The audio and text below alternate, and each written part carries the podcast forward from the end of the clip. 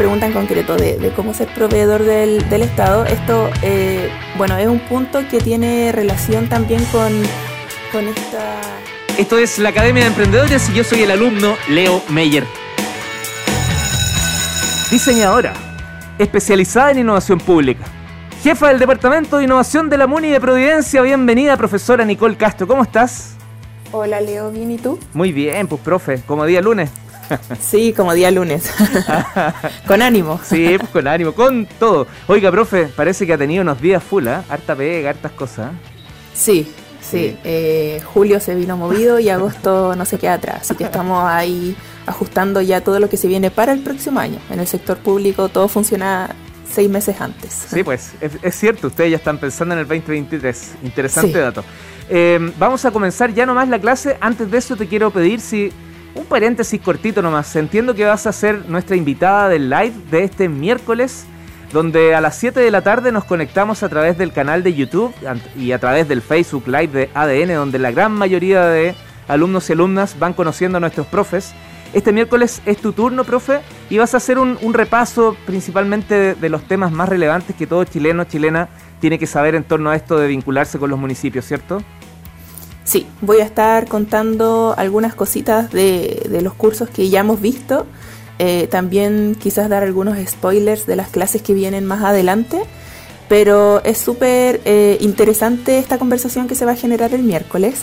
Por lo tanto, estamos a la espera de, que todos los auditores y los alumnos pymes que nos están escuchando puedan dejarnos las preguntas en el Instagram de la academia. Perfecto, arroba ademlatam. Ahí vamos a estar atentos porque las preguntas las puedes dejar ahí y por cierto ese día las vamos a hacer con nombre y apellido a la profe. Ya, profe, vamos con la clase de hoy que entiendo que hay harto contenido y siempre los minutitos se hacen poco. Y lo primero es entender, pues el gobierno eh, seduce o no seduce a las pymes. Ay, a ver, ese es mi desafío de convencerlos de esto. bueno, eh, como resumen de la clase pasada, nosotros terminamos diciendo que si una pyme o un emprendedor quiere ser un GovTech, sí o sí debe tener intención de convertirse en un proveedor del Estado. Y sabes qué, en base a mi experiencia, Leo, esta industria se, se desconoce bastante. Entonces, hoy les voy a hablar sobre un par de puntos críticos que son muy relevantes para el sector gobierno. A ver. Eh, lo primero es que existe un prejuicio de que el gobierno y el sector público no tiene plata, eh, no hay recursos, que los contratos están arreglados, eh, entre otros muchos más dichos que o han dicho ustedes o han escuchado. Y en base a esto les voy a dar un par de datos que les hará ver al sector público con otros ojos muchísimo más sexy. A ver, cuéntame, cuéntame, porque quiero ver esto de, de la atracción que pueda generar el Estado hacia nosotros. Sí, mira, algunas cifras que hoy nos ayudan a entender el fenómeno de las compras públicas en Chile eh, la descargué de cierta bibliografía que les dejé ahí en, este, en esta clase. Y lo primero es que los gobiernos solo conocen el 3% de las soluciones que ofrece el mercado para resolver los problemas públicos. Y esto no es por, por falta de acceso a la información o, o, por otra razón, sino que simplemente es porque ese 97% de las soluciones restantes son empresas que no postulan a procesos de contratación pública. Por eso, una y otra vez, pareciera que nosotros desde la institución pública contratamos a empresas similares. Pero les cuento que nosotros mismos, desde dentro de estas instituciones, necesitamos con urgencia diversidad en los proveedores. Otro punto es que el sector público chileno gasta cerca de 13 mil millones de dólares al año a través del sistema de compras públicas que es Chile Compra. Dicho de otra forma, gobierno como industria es, si no la industria más que más gasta. Mm. El desafío es cómo hacer que gasten pymes y en emprendedores y por eso estamos aquí en este curso. Y por último, otro dato es que en Chile la innovación viene dada por incentivos tributarios y subvenciones que el gobierno entrega a diversas empresas y personas naturales a través de organismos como Corfo o CONICIT, etc. En el 2015, el total de esta inversión del Estado en I+.D. fue de un poco más de mil millones de dólares. Entonces, durante este curso no me voy a poder extender mucho en estos datos, pero les recomiendo que, lean el material que, vamos a compartir a través del, alumno Leo Y, hablando de números en general, yo creo que estos números seducen. Sí, absolutamente. Todo este material queda junto al, podcast, que 48 horas después de, a partir de ahora, lo subimos a nuestro canal en Spotify. Em, profe, ¿y, cómo basta con, inscribirme en, Chile Proveedores, Chile Compra? Ya hasta me confundo con cuál es el portal. ¿Esa es la forma en, que yo puedo ser proveedor del Estado?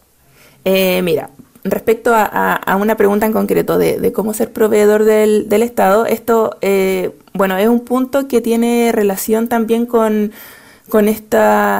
Eh, con estos índices críticos que mencioné hace un ratito, y es que muchas empresas cuando ven a los municipios u otros organismos públicos como potenciales clientes, usan un abordaje similar a como lo harían con un privado.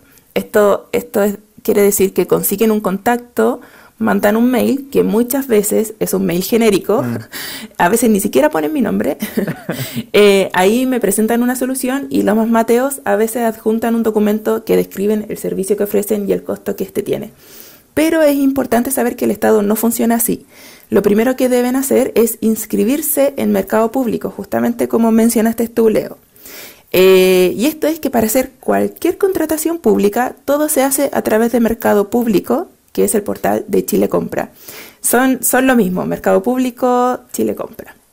Y acá cada pyme se debe registrar.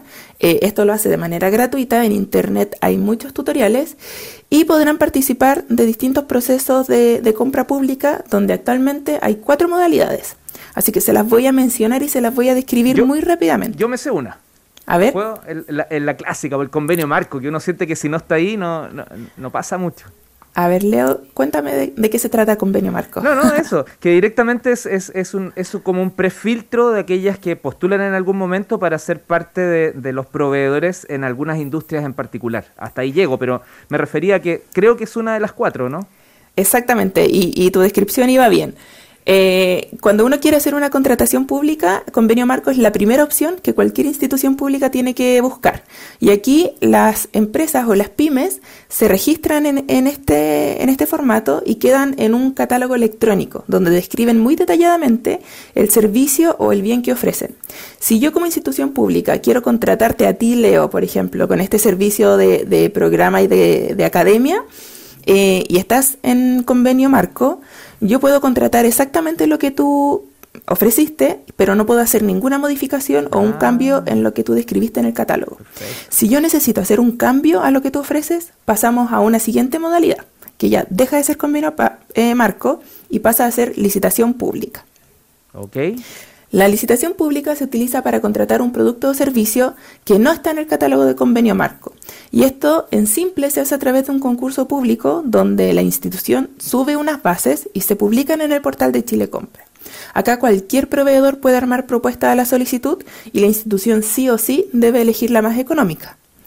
En caso de que con ese proceso yo no encuentre ninguna solución que me satisfaga, porque recordemos que solo conozco el 3% de las soluciones que existen, puedo pasar a una licitación privada, que es similar a la licitación pública, pero es un poco más de nicho. Por lo tanto, a mí me permite invitar a empresas o a pymes específicas a que manden propuesta a este concurso, entre comillas, privado.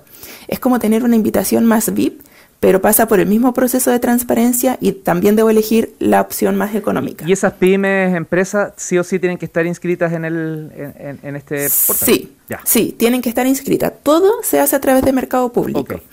Pero, pero en verdad, Leo, inscribirse es súper fácil. Sí. Así que bueno, y lo último, si es que con estos tres pasos anteriores no he logrado conseguir mi solución o, o la, el proveedor que busco, puedo optar a un trato directo eh, y esto es bien específico. Aquí hay hartas normas donde, donde yo tengo que cumplir sí o sí ciertos parámetros, como por ejemplo, es que tienen que haber, eh, el gasto tiene que ser de menos de 3 UTM. Eh, también sirve para algunos gastos menores como, como se le conoce tradicionalmente la caja chica, que también tiene monto de tope. Algunos gastos de representación asociados a celebraciones o inauguraciones donde asisten autoridades del Estado, etcétera pero este trato directo realmente no es muy atractivo. Yo les recomiendo a las pymes que se centren en las licitaciones, en, el convenio marco, porque, como ya vieron, tener de cliente al sector público pueden significar contratos bien grandes.